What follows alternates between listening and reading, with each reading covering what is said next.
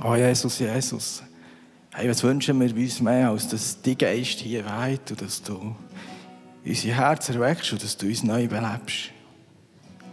Jesus, wir strecken uns aus nach dir. Wir sind doch deine Gemeinde.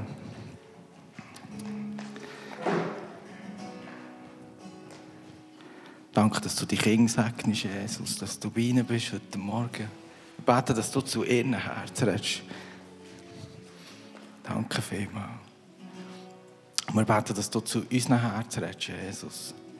Und wir beten, Heiliger Geist, dass du heute Morgen durch die Reihe gehst, dass du uns begegnest, dass du uns neu belebst, dass du uns anzündest mit deinem Feuer. Aber nicht, die Kleider brennen und wir morgen im Blick kommen, sondern das Herz brennen und Menschen dich lernen kennen. Danke vielmals, Jesus, wir ehren dich. Halleluja. Amen.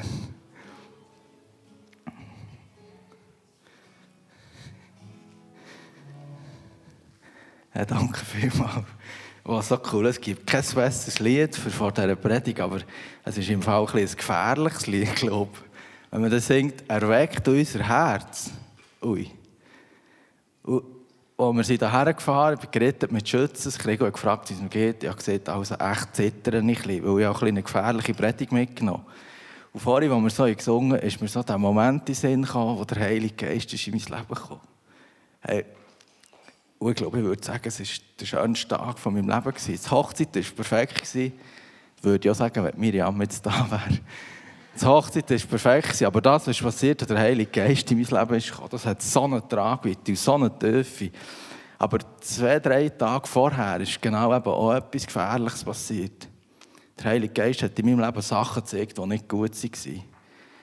Und vielleicht war es zwei, drei Tage vor dem schönsten Tag in meinem Leben einer der dümmsten Tage in meinem Leben, weil Sünde ist offenbar worden, weil ich das habe und weil ich jemandem habe gesehen was in meinem Leben nicht in Ordnung ist, wo das ich in meinem Leben eigentlich mir selber im Licht stehe, dass Gott durch mich nicht wirken kann, weil ich ihm eigentlich nicht treu bin. Es war so ein blöder Moment. Es war so peinlich. Im Hinterdritten denke ich manchmal, hey Mann, wie habe ich das denn erzählen können? Ich würde es euch nicht erzählen jetzt, aber es ist schon vergeben. Der Herr Jesus hat es vorgenommen.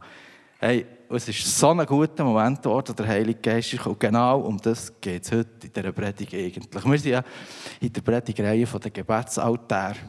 Es geht um das Gebet. Zuerst ist es gegangen um unser Herz. Dass wir in unserem Herz den Altar haben, wo wir gerne wieder hergehen, wo wir Gott anbeten. Dass unser Herz echt ganz Gott gehört. Nachher ist es um die Familie gegangen, dass wir innerhalb von der Familie eigentlich den Platz haben, wo wir gerne wieder Gott suchen, wo wir gerne wieder zu ihm gehen. Und nachher ist es das letzte Mal um die Gemeinde gegangen, dass wir als Gemeinde zusammenbeten, so wie die erste Gemeinde.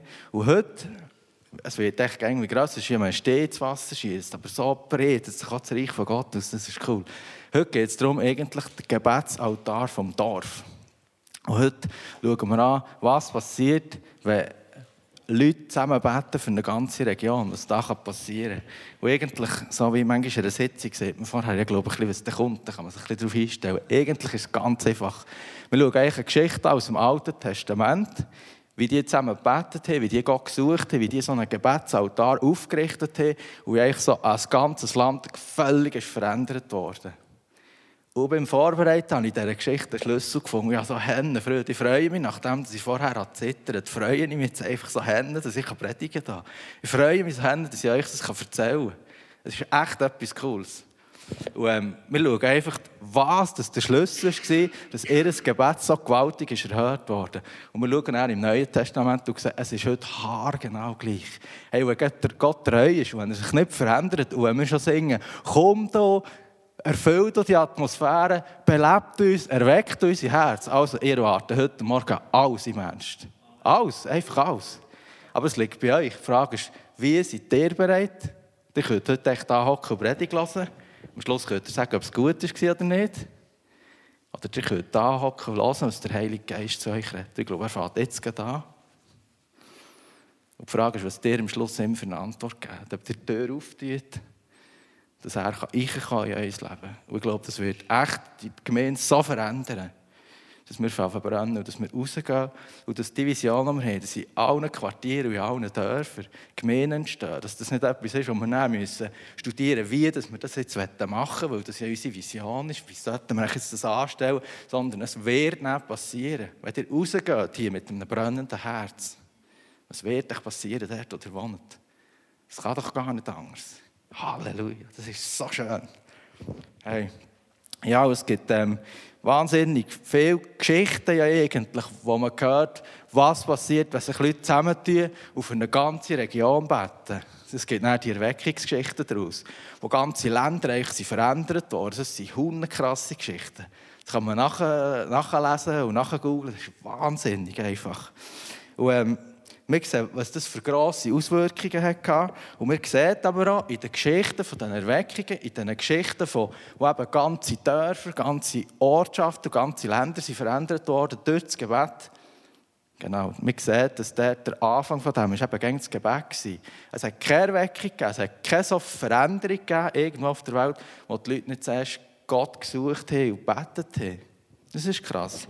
Und der Schlüssel, eben die Grundlage für dem, warum das, das durch das Gebet passieren kann und wie das durch das Gebet passiert, das findet mir die Bibel.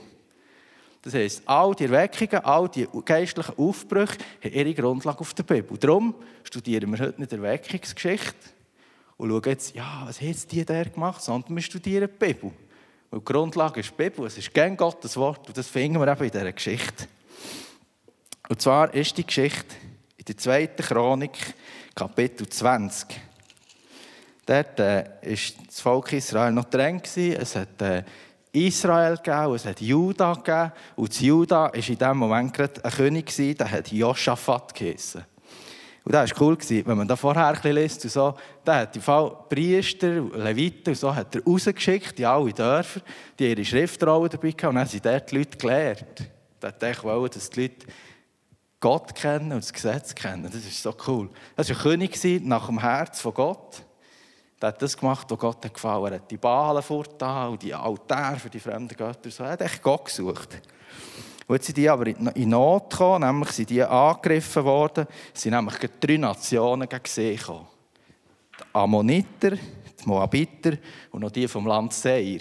Und das waren Hunde. Und nachher heisst es da, und man kam und meldete Joschafat, dass die jetzt angegriffen wurden, also dass die sie jetzt hergezogen gegen sie so. Eine große Menge rückt gegen dich heran von jenseits des Toten Meeres. Also, nachher heißt das, da fürchtete sich Joschafat und richtete sein Angesicht darauf, den Herrn zu suchen. Und er ließ in ganz Juda ein Fasten ausrufen. Hey, das ist so einfach gelesen, aber lassen wir mal, was da passiert. Da fürchtete sich Joschafat, das kennen wir, oder? Manchmal fürchten wir uns auch, was machen wir dann? So wie Rahel, also du hast nicht gesehen, du hast Angst gehabt, du bist sonst ein nah gewesen. Kennen wir doch die Situationen, die im Not sind. Und was machen wir denn? richtete sein Angesicht darauf, den Herrn zu suchen, und er ließ in ganz Juda ein Fasten ausrufen. Und jetzt sind die alle zusammengekommen. Das heisst, gross, klein, Mann und Frauen, alle sind zusammengekommen, die sich dort beim Tempel versammelt, haben gefastet und betet. Und bevor sie angefangen haben, hat der Joschafat gebetet. Er ist vor all die Leute, vor sein Volk hergestanden und hat in, der, in dem Moment von dieser Not, wo er selber einen Schiss hatte und keinen Ausweg hat gewusst, hat er gebetet. Und es ist so cool. Er hat seine Augen dort nicht auf das Problem gerichtet, auf das, was ihm jetzt so eine wahnsinnige Not macht, sondern er hat seine Augen auf Gott gerichtet. Müssen mal hören, was er betet. Und er sprach, O Herr, du Gott unserer Väter, bist du nicht Gott im Himmel und Herrscher über alle Königreiche der Heiden? In deiner Hand ist Kraft und Macht und niemand kann vor dir bestehen.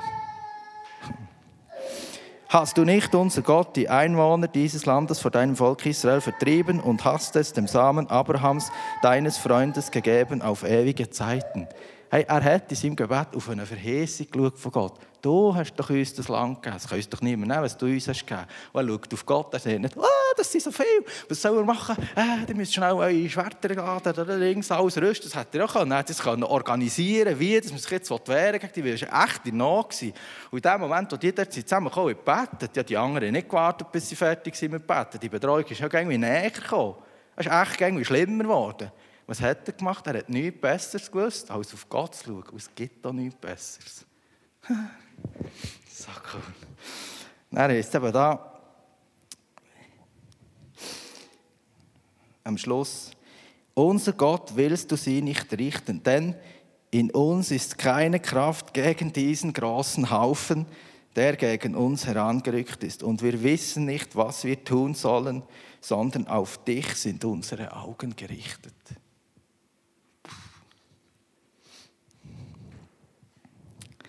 Denn in uns ist keine Kraft gegen diesen großen Haufen, der gegen uns herangerückt ist. Und wir wissen nicht, was wir tun sollen, sondern auf dich sind unsere Augen gerichtet. Und ganz Juda ist vor dem Herr gestanden, samt ihren Kindern, Frauen, Söhnen.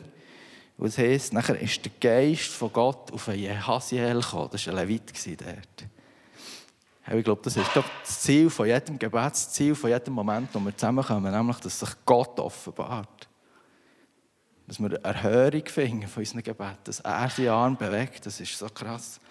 Und nachher seht ihr dort, horcht auf, ganz Juda, eben der Levit sieht das, horcht auf, ganz Juda und ihr Einwohner von Jerusalem und du, König Josaphat, die waren auch Dutzis mit dem König.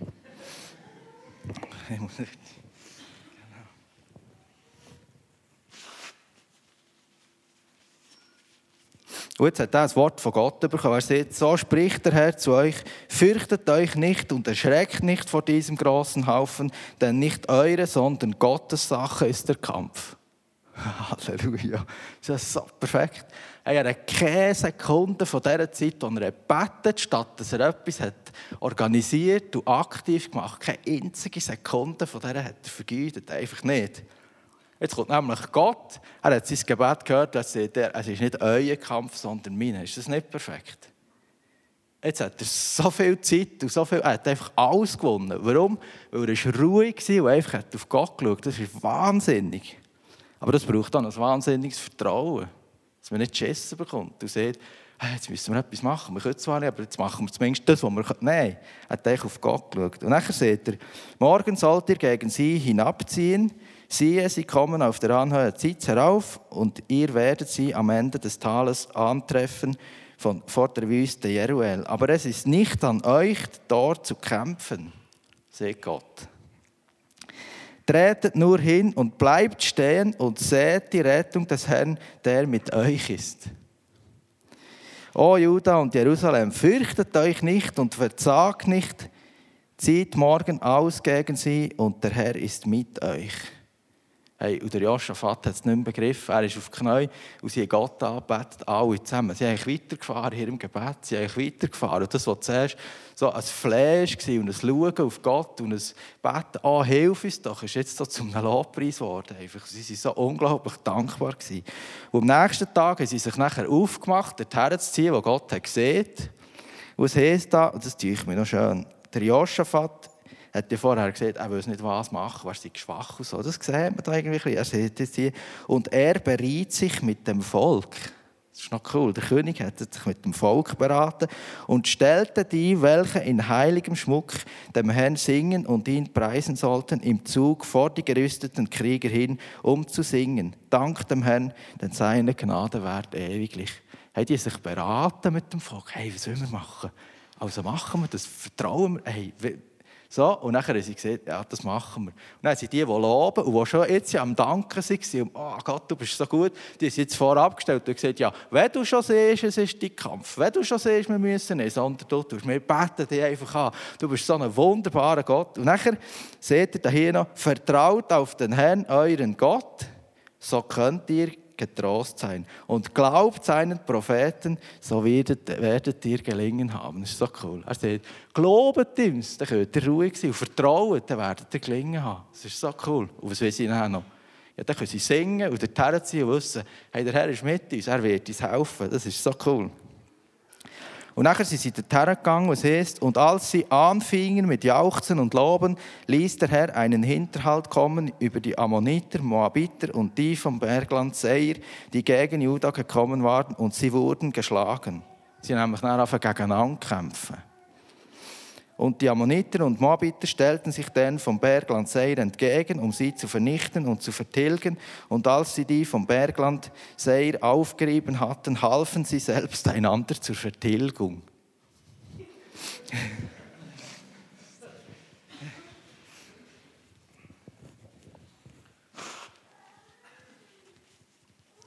Ist das nicht wahnsinnig?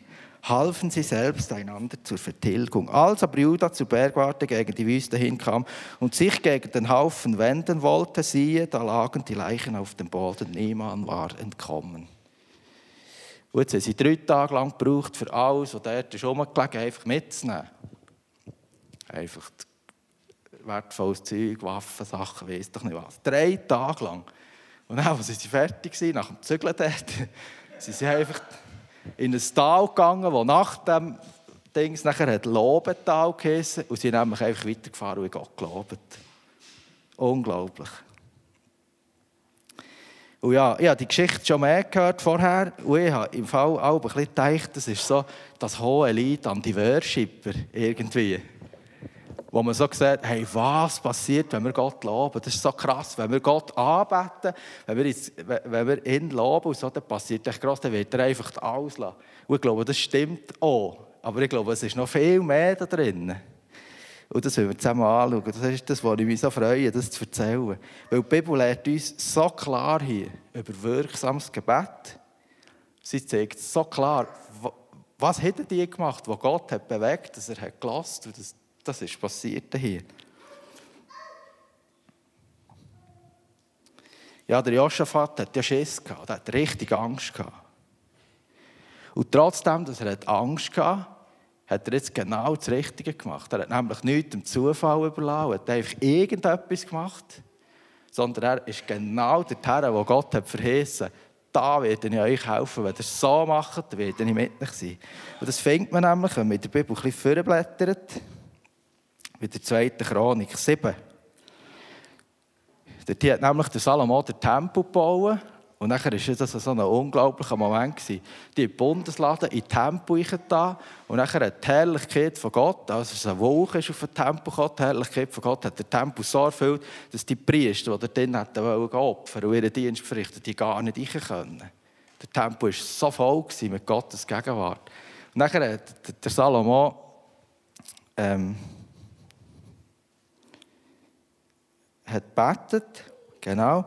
Und dann, nachdem dass er betet, ist Feuer vom Himmel gekommen und hat das Brandopfer und das Schlachtopfer, das auf dem Altar war, verzehrt. Also es hat keine Priester dorthin müssen mit dem Feuerzeug der anzünden. Die ihren Dienst nicht können verrichten, die nicht ich können. Und die Herrlichkeit von Gott war der. Gott hat selber das nachher angezündet. Das ist krass. Und nachher, wo das ist, ähm, ich vorbei war dort, heisst, dass Gott dem Salomo das Nacht ist begegnet. Und es heisst, dass er mit ihm geredet hat und dass er gesehen hat, er hat sein Gebet gehört. Und er hat den Tempel wirklich erwählt als Ort, wo er wohnen will, als Ort, wo er sein will. Und dann seht ihr ihm dort hier, und wenn ihr in die Not kommt, und wenn ihr im Seich seid und nicht mehr weiterkommt, heisst es im 2. Chronik 7, Vers 14. Und mein Volk, über dem mein Name ausgerufen worden ist, demütigt sich und sie beten und suchen mein Angesicht und kehren um von ihren bösen Wegen, so will ich es vom Himmel her hören und ihre Sünden vergeben und ihr Land heilen haben wir doch davon geredet, dass der Schlüssel, das Gebet ist ein Schlüssel, wo man die Tür auftun kann, die ein Mensch nicht auftun kann. Ich glaube, das, was da drin steht, ist ein Schlüssel zum Schlüssel. Es ist nämlich ein Schlüssel zum wirksamen Gebet. Ja, was ist wirksames Gebet? Gott sieht sie. Gott sieht hier, wie sie müssen beten müssen, dass er es wird hören. Er sieht, wie sie müssen vor ihn kommen Er sieht nämlich, und mein Volk, über dem mein Name ausgerufen worden ist, demütigt sich und sie beten und suchen mein Angesicht und kehren um von ihren bösen Wegen, so will ich es vom Himmel hören und ihre Sünden vergeben und ihr Land heilen. Also Gott sieht genau, wie das das Gebet wird hören. Nämlich, wenn sie sich demütigen vor Gott, wenn sie beten, wenn sie ihn suchen, wenn sie umkehren von ihren krummen Wegen. Das ist krass. Also es ist mehr als einfach, wenn ihr singt und lobt, dann wird Gott kommen wird euch helfen. Es geht vielmehr um das Herz der Menschen. Es geht nicht so um das, was sie machen. Es kann jeder Gitarre als Lied singen. Es geht nicht um das, es geht um das Herz der Menschen. Gott sagt nicht, wenn ihr singt und lobt, und wenn es mehr als 140 Dezibel ist, dann komme ich und werde euer Land heilen. Sondern wenn ihr betet, wenn ihr mich sucht, wenn ihr umkehrt von euren bösen Wegen und wenn ihr euch demütigt, dann werde ich auch. Und genau das hat doch der Josaphat gemacht. Ich glaube, darum ist Gott gekommen, darum ist das passiert, dass Gott ihr Gebet hat gehört und ihr Land hat geheilt. Der Lobpreis, den sie dann, der, ja, das war aber wie eine Frucht von dem her. Ich glaube, am Anfang ist das, was der Anfang war von, unserem, von unserer Predigreihe. Der Gebetsaltar, Herz, es geht so fest um unser Herz. Wir können als Gemeinde nicht zusammenkommen und beten und erwarten, dass Gott unser Gebet erhört und Grosses tut und ein ganzes Tal bewegt, weil unser Herz nicht am rechten Fleck ist. Das funktioniert nicht. Und ich glaube, wir können dieser Geschichte vom Alten Testament daraus lernen, wie das der Gott unser Gebet erhört. Ich glaube, dass aus dem, was hier steht, wo Gott hier am, am Salomo sieht, wenn ihr euch demütigt, wenn ihr betet und sucht und umkehrt von diesen Bösen, das gilt doch für uns auch noch. Das ist für uns jetzt nicht alles anders. Und es gibt für uns in der Bibel auch so klare Anweisungen, wie dass Gott unser Gebet erhört. Ich glaube, das Erste, was ich sagen will, ist, dass wir nur durch Jesus beten. Nur durch Jesus. Und das wissen wir eigentlich, und das haben wir schon tausendmal gehört, und darum sind wir ja da. Aber es ist wirklich so, wir können nur durch Jesus beten. So wie die dann zum Tempel hergerichtet haben und die Priester haben gebraucht und die Leviten, die die Opfer gebracht und wie das Volk versöhnt vor Gott und die Sünden, für die Sünden irgendwie eben Opfer gebracht. Durch das nur überhaupt ist es gegangen, dass die Gott nachkommen können. Durch das ist es überhaupt nur möglich gewesen, dass die überhaupt mit Gott in Kontakt kommen Das hätten sie sonst gar nicht können. Und genau so ist es bei uns ja auch. Jesus ist unser Hohepriester geworden. Wir müssen jetzt nicht gegen Osten beten, gegen den Tempel zu Jerusalem, aber wir müssen gegen Jesus beten. Also, meine, er ist der Mittler, er ist unser Hohepriester. Wir können nur durch ihn beten. Und man kann schon sagen, ja, aber der Herrgott ist doch ein Guter, der lässt doch heute, der hat doch Freude. Wenn wir, ja, der Herrgott ist schon ein Guter. Und der lässt auf jeden, der zu ihm kommt, und Vergebung für seine Sünden will. Und sagt, es tut mir leid. Aber das ist wieder das. Wer sich demütigt von Gott und Vergebung will von ihm, ja, der wird, der wird durch Jesus gereinigt und geheiligt und wird so vor Gott hergestellt, unverklagbar. Das nachher heißt im Hebräerbrief. Und jetzt können wir voll Zuversicht vor Gott kommen, können beten und er wird uns das geben, was wir brauchen zur rechten Zeit. Aber das können wir nur durch Jesus. Es geht nur so.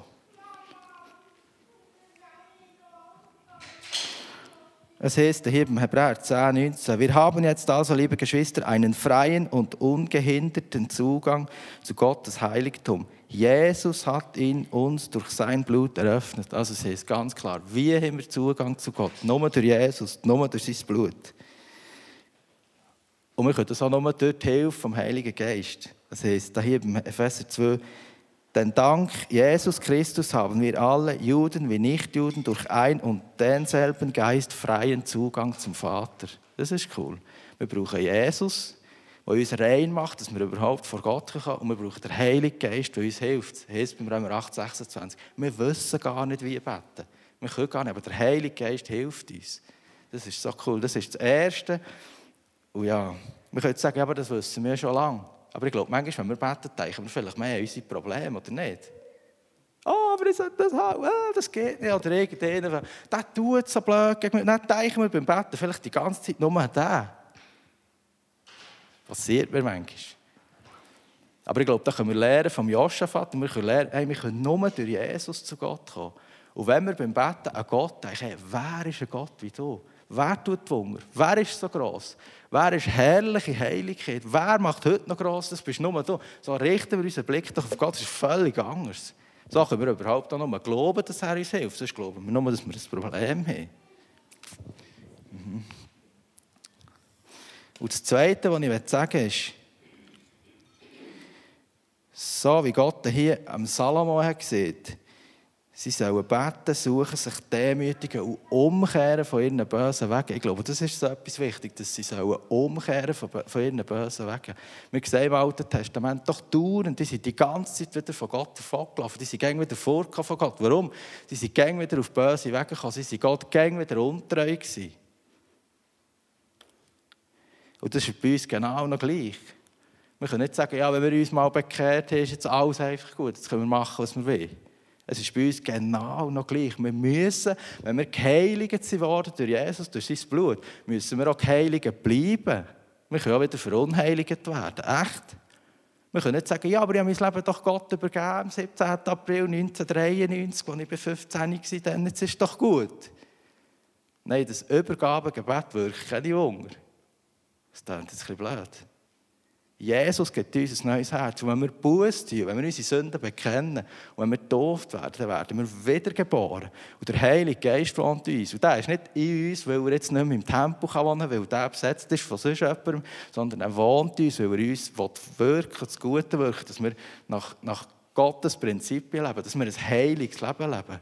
Also so wie Gott dann im Salomo hat gesagt, ihr müsst aber umkehren von euren bösen Wegen. Dann kann ich euer Gebet hören. Genau das ist heute auch noch so. Wenn wir nicht umkehren von unseren bösen Wegen, wenn wir nicht umkehren von dem, was Gott nicht ehrt, dann stehen wir echt an einem Ort, wo wir nicht sicher sind, ob Gott unser Gebet noch gehört. Habt ihr es gehört? Ich bin nicht Gott, ich kann nicht sagen, er gehört es nicht. Aber die Bibel sagt, wenn wir umkehren von unseren bösen Wegen, wenn wir ein heiliges Leben leben, dann stehen wir an einem Ort und wir wissen, wir stehen da, wir sind geheiligt und gereinigt von Jesus. Und wir leben das heilige Leben, weil der Heilige Geist in uns wohnt und wir richten uns nach dem, was Gott sagt. Und wir gehen nicht fort von dem. Wir gehen nicht auf krumme Wege. Und alles das, was Gott nicht ehrt und was nicht gut ist, das legen wir ab, weil wir wissen, dann sind wir da, wo Gott sieht, und wenn ihr dort seid und wenn ihr betet, dann werde ich auch, werde euer Land heilen. Das ist meine Predigt von heute. Das ist schon alles. Und ich finde es krass, echt. Weil das plötzlich trifft uns, dann merken oh Scheiße, aber uh, es wird nicht so gäbig. Oder? Wir hören lieber eine Predigt, wo man sieht, ja, yeah, wir sind doch Söhne und Töchter, es ist gut mit uns, ja, es ist so. Hören wir lieber oder nicht? Dann kommen wir nach Hause und ruhig das Kaffee nehmen und wir sind irgendwie wohl in dem.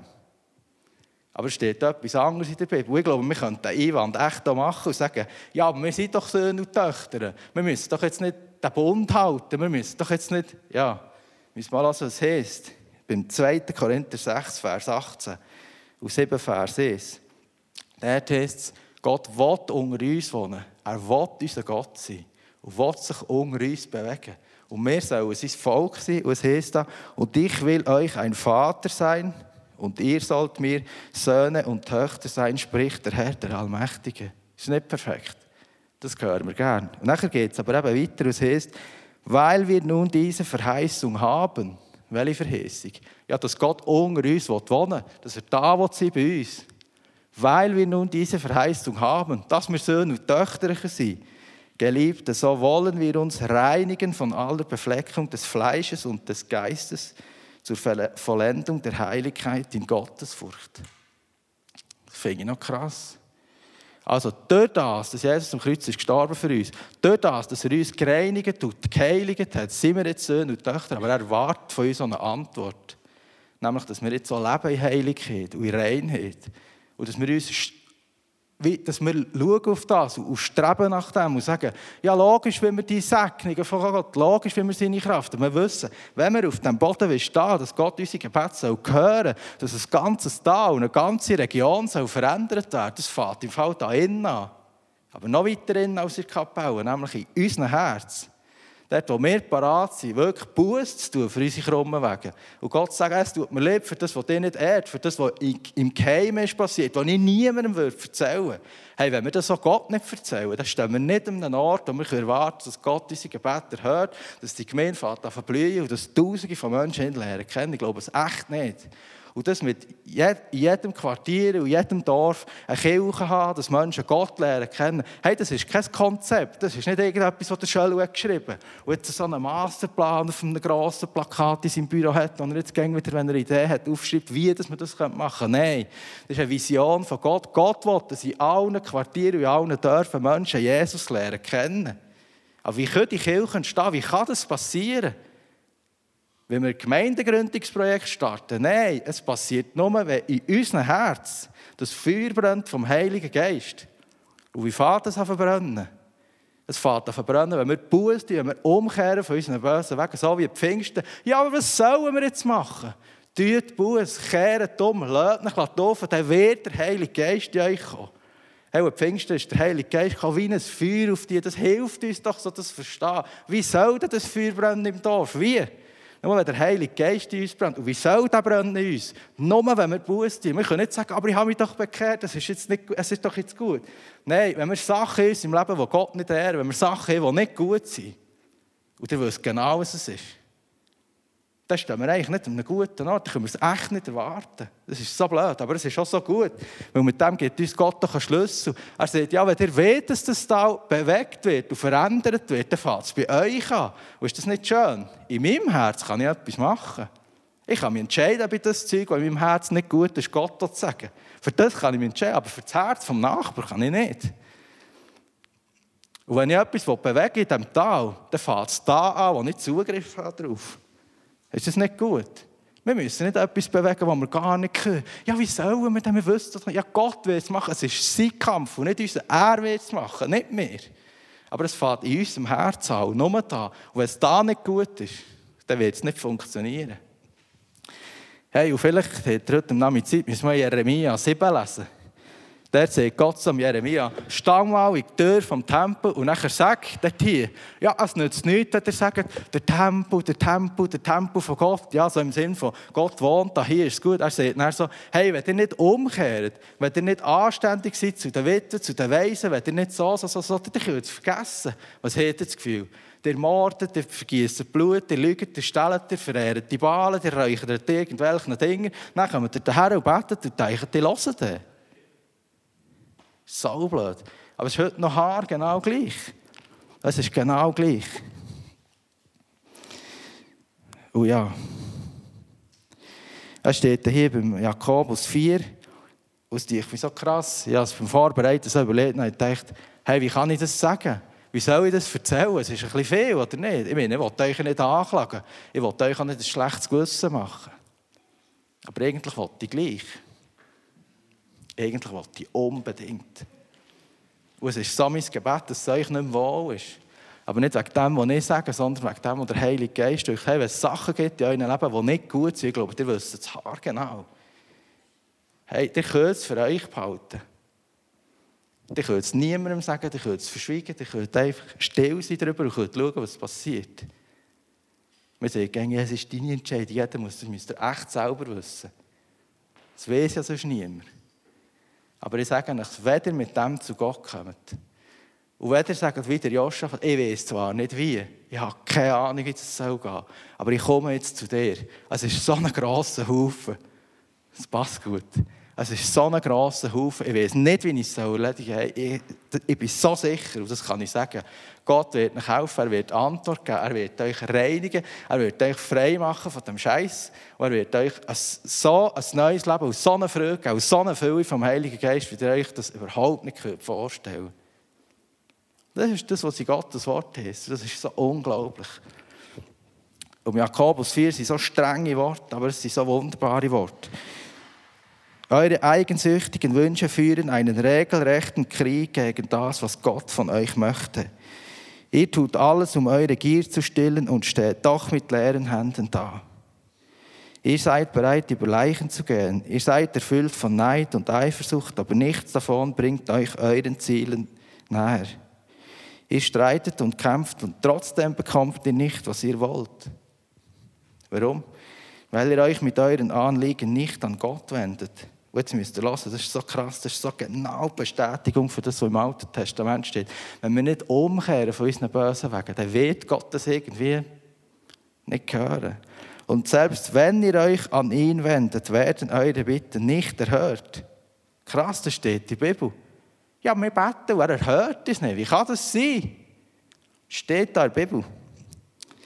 Und selbst wenn ihr euch an ihn wendet, werden eure Bitten nicht erhört, weil ihr in verwerflicher Absicht bittet. Das Erbetene soll dazu beitragen, eure selbstsüchtigen Wünsche zu erfüllen. Ihr Treulosen, wie eine Ehebrecherin, also ich meine, das schreibt der Gemeinde, das ist für uns. Ihr Treulosen, wie eine Ehebrecherin den Bund mit ihrem Mann bricht, so brecht ihr den Bund mit Gott. Ist euch denn nicht bewusst, dass Freundschaft mit der Welt Feindschaft gegenüber Gott bedeutet? Wer also ein Freund der Welt sein will, erweist sich damit als Feind Gottes. Oder meint ihr, die Schrift sagt ohne Grund, mit leidenschaftlichem Eifer sehnt sich Gott danach, dass der Geist, den er uns Menschen eingepflanzt hat, ihm allein ergeben ist. Nachher heißt den Hochmütigen stellt sich Gott entgegen. Hey, wenn wir sagen, wir wissen es selber besser, wir wollen uns nicht nach seinem Wort richten und wir wollen doch nicht so ein heiliges Leben leben, wie er von uns erwartet, ich glaube, da sind wir an dem Ort, wo wir hochmütig sind. Das heisst, Gott stellt sich den Hochmütigen entgegen. Aber wer gering von sich denkt, den lässt er seine Gnade erfahren. Ordnet euch daher Gott unter und dem Teufel widersteht, dann wird er von euch ablassen und fliehen.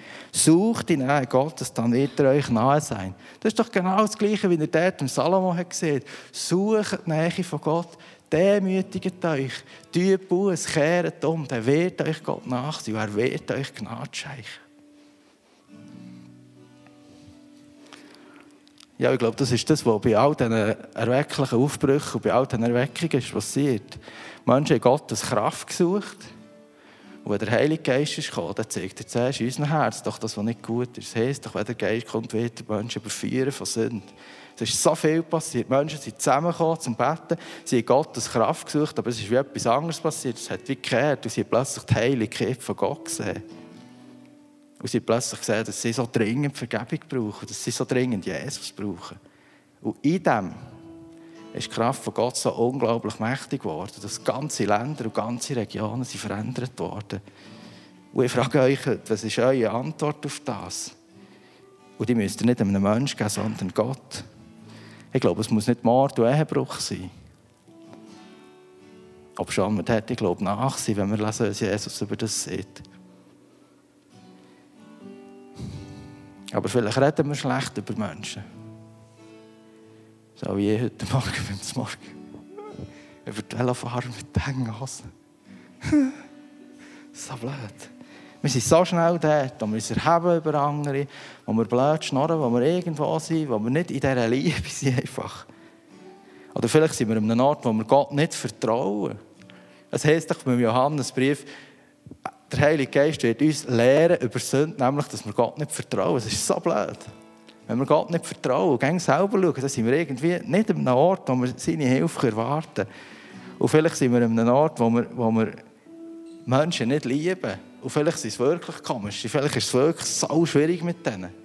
Aber das Wort von Gott sagt, wir sollen vergeben, sogar wenn wir im Recht sind. Und dass wir die anderen lieben, ist doch das höchste Gebot, oder nicht? Dass wir unsere Mitmenschen lieben wie uns selber. Dass wir Gott, ja, das ist so krass.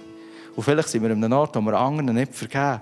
Und vielleicht hat er echt etwas erlebt, was so, so blöd ist, dass wenn ihr es hier würdet erzählen dass die ganze Gemeinde laut rausrennen Das kann sein. Aber ihr dürft vergeben. Und ihr könnt vergeben. Und ihr werdet Heilung bekommen. Und Jesus wird so gross werden in eurem Herz. Das ist so krass.